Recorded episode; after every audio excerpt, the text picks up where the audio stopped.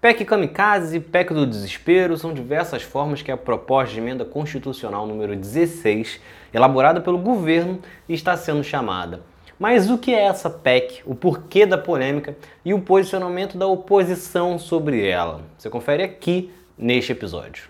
É Pilatos lá na Bíblia quem nos diz, e também faleceu por ter pescoço o infeliz autor da guilhotina de Paris.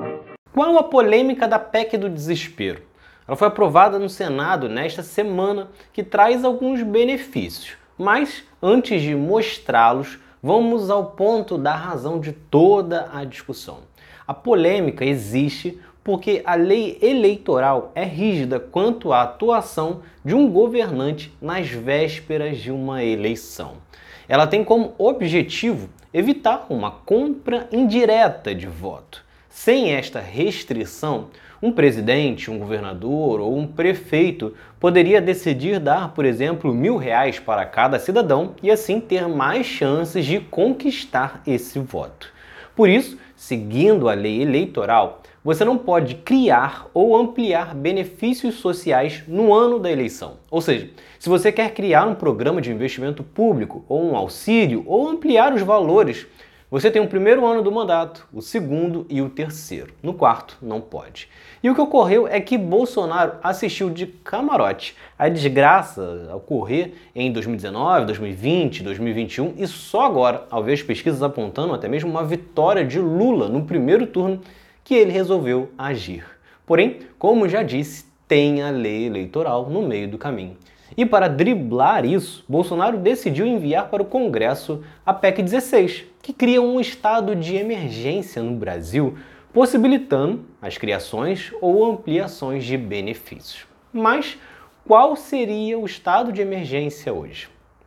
Segundo o texto, o estado de emergência do momento decorre da elevação extraordinária e imprevisível dos preços de petróleo, combustíveis e seus derivados e dos impactos sociais deles decorrentes. Só que isso é consequência de governo, de políticas de preço dos combustíveis adotadas pelo governo. Não é um terremoto, uma catástrofe, ou nem mesmo a pandemia, que seriam fatores no qual o governo não teria controle mas tudo bem, partindo do princípio de que você avalia que realmente a pobreza extrema que voltou a crescer no Brasil seja o caso de estado de emergência, não importando quem seja o responsável por isso. Tudo bem, só que assim você cria uma brecha para a partir de agora todos os governantes, na véspera de eleição, após três anos de desgraça, também resolvam adotar a mesma tática, criar um estado de emergência e driblar a lei eleitoral.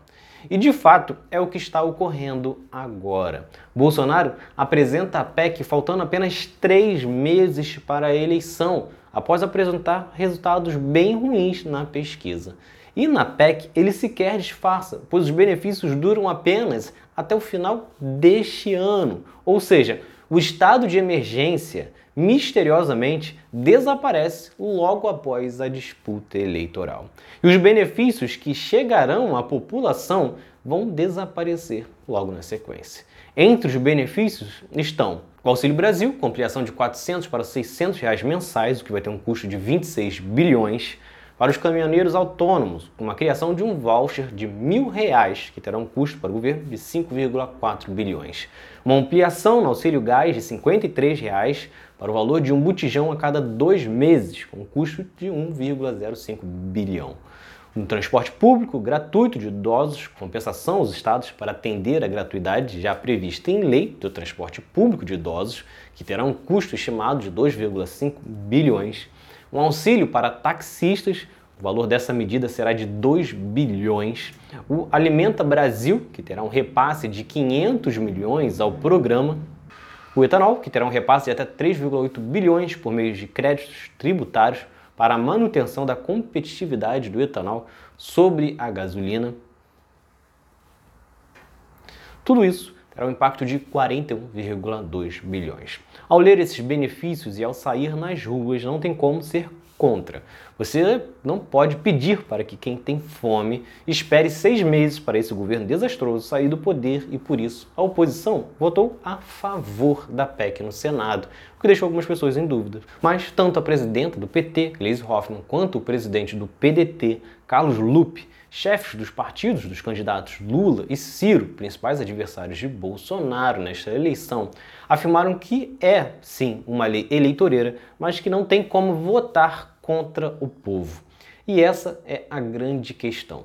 Por mais que seja, sim, uma tentativa descarada de compra de votos de quem alegou por três anos que não poderia fazer nada e que em seis meses vai gastar 41 bilhões para tentar uma reeleição, o povo neste momento precisa dessas coisas. Precisaria de muito mais, na verdade, precisaria de políticas completas, coisas fixas, duradouras, mas que o governo não vai propor pois em três anos e meio não propôs absolutamente nada. Então, pelo menos alguma coisa tem que acontecer.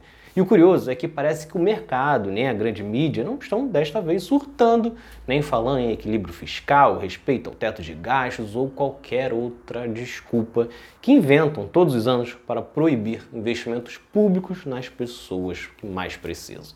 Assim como é curioso que a direita que falava que o Bolsa Família era compra de votos, sendo que era um programa fixo, implementado ainda no começo do governo Lula, hoje assiste isso como se tudo estivesse normal. Então é isso. Se vocês gostaram, curtam, se inscrevam e assistam os próximos vídeos do outro lado da história. Valeu!